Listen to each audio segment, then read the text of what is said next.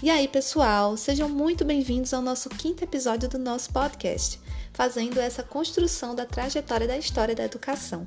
Para mim, o que mais me empolga é descobrir os elementos que ainda temos hoje, como foram construídos no passado, o motivo de nos comportarmos de tal maneira, as heranças que trazemos e como muito do que nós vivemos nos dias de hoje nos dá a impressão de ainda vivemos aí nos tempos passados. E hoje eu os convido a dar seguimento a mais uma parte da nossa história e se questionar sobre isso. Então sejam muito bem-vindos.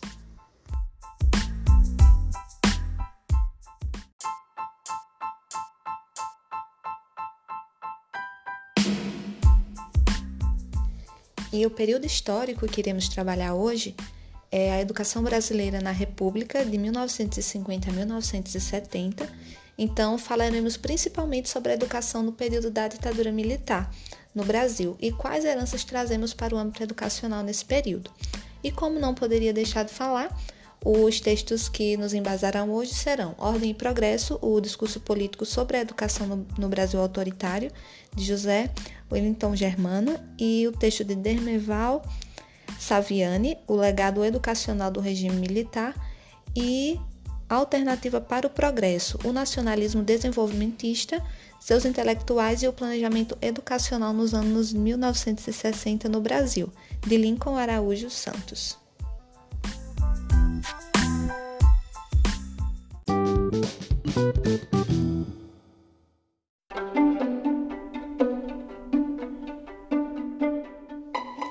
Aí, pensando né, nesse período da, da nossa história, pensando também no ideal de ordem e progresso trazido pelo ideal positivista da nação, né, por esse ideal republicano de 1889, ele estava completamente aliado ao discurso militar e, e, dos, e dos seus aliados civis. E no intuito de construir uma nação forte e poderosa, livre da desordem e subversão comunista, foi deflagrado o golpe de 1964, que tinha como objetivo o combate à corrupção, a uma limpeza do país. E a educação nesse momento, ela tinha como finalidade, como o próprio texto de, texto de Germano traz, é, tinha como uma finalidade formar almas, mediante a educação cívica do povo, para que houvesse uma consolidação do espírito nacional, para que alcançássemos o desenvolvimento econômico e, e a grandeza do país. Então, nesse momento, mais uma vez, nós vemos a, a importância do papel da educação para cumprir os objetivos daqueles que estão no poder. E no intuito, no intuito de manter a ordem, a própria cultura militar ela é transferida para os cidadãos. E a vida de um militar, né, se nós formos pensar na própria vida dele, é uma, uma vida que é tida como exemplar, que é necessária ser, ser seguida por todos os civis, né, nessa perspectiva de um regime militar, e para que isso seja é, é, feito para que possa se manter essa tal ordem, né, que é tão tão esperada e tão buscada, né, que foi o intuito deles nesse momento. E o soldado ele é um corpo docilizado que recebe ordens e sempre está à disposição do seu país. Então é um, um, é um sujeito que ele não tem autonomia.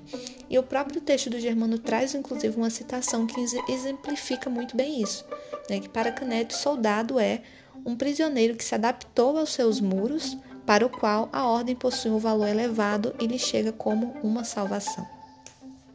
E já o progresso, ela, ele vai indicar que marchemos para frente, né? que o nosso futuro ele seja melhor do que o, o, o nosso presente ou o nosso passado.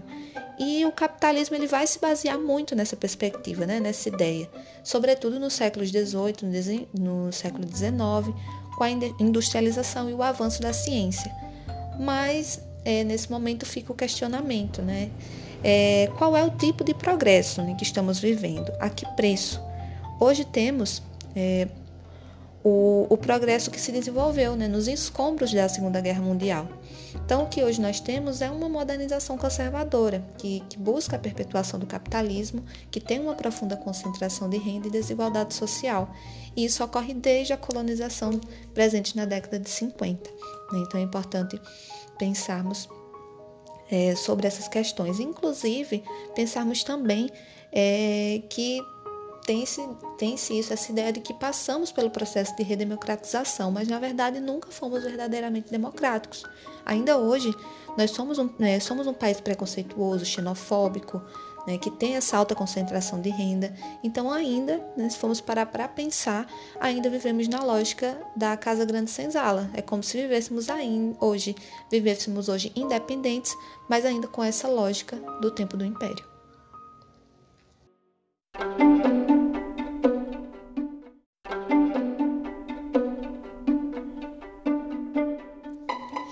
Nesse momento do, do golpe militar, primeiramente foi um trabalho focado em extinguir as ameaças e, em segundo lugar, declarar uma, uma guerra preventiva, principalmente no campo educacional. Como o próprio Saviani fala, é, então se instaura a legislação repressora, como a repreensão, repreensão física de alunos e professores. Inicia-se então a perseguição para todos aqueles que iam de encontro aos pressupostos dos militares. Isso foi feito tão fortemente no âmbito educacional né, que, que isso reflete como, como se tinha a ciência de que como esse campo educacional era um dos lugares de maior ameaça para a ditadura e que era necessário calá-los e controlá-los para garantir justamente a instauração daquele modelo e evitar sua queda e Germano vem nos mostrar como foi importante o papel e a atuação dos militares em nossa história, inclusive em implementar escolas com a ideologia deles, né, como era o caso da Escola Superior de Guerra. E o que mais me, me despertou interesse nessas leituras é, foram os aspectos da educação pública no período militar que passaram por reformas e até hoje vivemos a educação brasileira com essas mudanças. E entre as reformas feitas no período militar, a escola primária deveria capacitar para a realização de determinada atividade prática. O ensino médio ele teria como objetivo a preparação dos profissionais necessários ao desenvolvimento econômico e social do país, e o ensino superior ele foi atribuído às funções de formar mão de obra especializada requerida pelas empresas e para preparar os quadros dirigentes do país. Então, nesse, nessa visão, há uma vinculação da educação pública aos interesses e necessidades do mercado. E alguns elementos que integraram as reformas de ensino foram a profissionalização desse nível médio, a integração dos cursos superiores né, de formação tecnológica, com as empresas e a precedência do Ministério do Planejamento sobre o da educação na planificação educacional. E então nesse contexto configurou-se a orientação chamada por Saviani de concepção produtivista da educação. E aí foi incorporado os princípios da racionalidade, eficiência e produtividade, com os produtos, propósitos definidos de máximo resultado com mínimo dispêndio, né, e a não duplicação de meios para fins acadêmicos, né, para fins idênticos. E e como isso ainda é muito forte nos dias de hoje, como essa perspectiva, esse pensamento, ele ainda guia o, o processo educacional no Brasil. Né? Então, o que mais me, me, me despertou interesse são essas questões.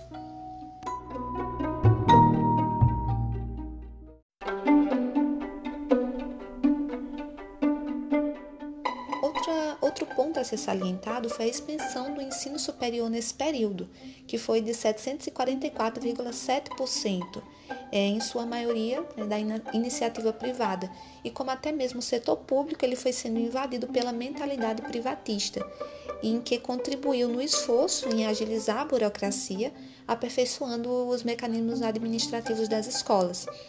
E houve também uma insistência em adotar critérios de mercado na abertura dos cursos e aproximar o processo formativo do processo produtivo. E a educação ela começa então a adotar parâmetros empresariais na gestão do ensino, e até mesmo empresários bem-sucedidos eram colocados como membros dos conselhos universitários. Então houve um empenho em racionalizar a administração do ensino para justamente enxugar suas operações e reduzir os custos. E tudo isso indo sempre né, a favor de um modelo empresarial dentro do, do, do ensino. E como essa tendência privatizante ela se consolidou no decorrer da vigência desse regime e como é ainda um legado fortíssimo ainda hoje. Outro ponto, outro legado é desse período é a departamentalização e da matrícula por disciplina.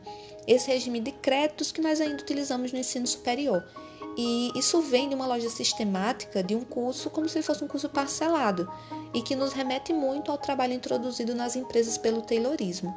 E como o próprio Saviani traz, é, perpetuou-se no ensino a separação entre meios e objetivos, entre conteúdos curriculares e sua finalidade educativa, entre as formas de transmissão do saber e as formas de produção e sistematização do saber, entre o pedagógico e o científico, e tudo isso tinha como foco a redução de custos.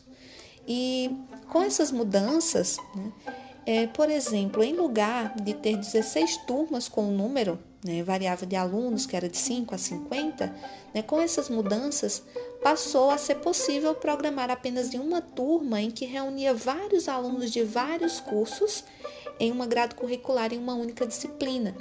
E isso ocasionou um impacto muito importante na qualidade do ensino nesse momento, porque de fato não é a mesma coisa um professor lecionar para turmas pequenas, né, que e mudar isso e ele começar a dar aulas para, para turmas de 100 que chegavam em, algum, em alguns casos até em 200 alunos, que inclusive eram alunos de diversos cursos diferentes. Então veja a complexidade e como isso é, impactou naquele momento o, o, o ensino. E outro aspecto foi a mudança, foi o tempo de duração das disciplinas, que antes era anual e acabou sendo semestral e isso acabava por dar menos tempo aos professores, inclusive, de identificar as dificuldades dos alunos e buscar alternativas para poder sanar essas dificuldades.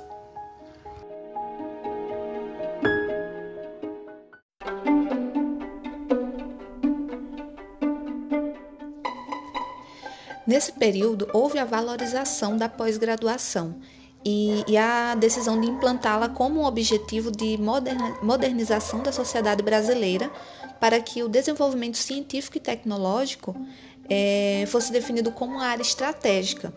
Mas essa perspectiva também foi alimentada né, pelo projeto Brasil Grande, ou também chamado de Brasil Potência, e que era acalentado pelos militares no, no exercício do poder político.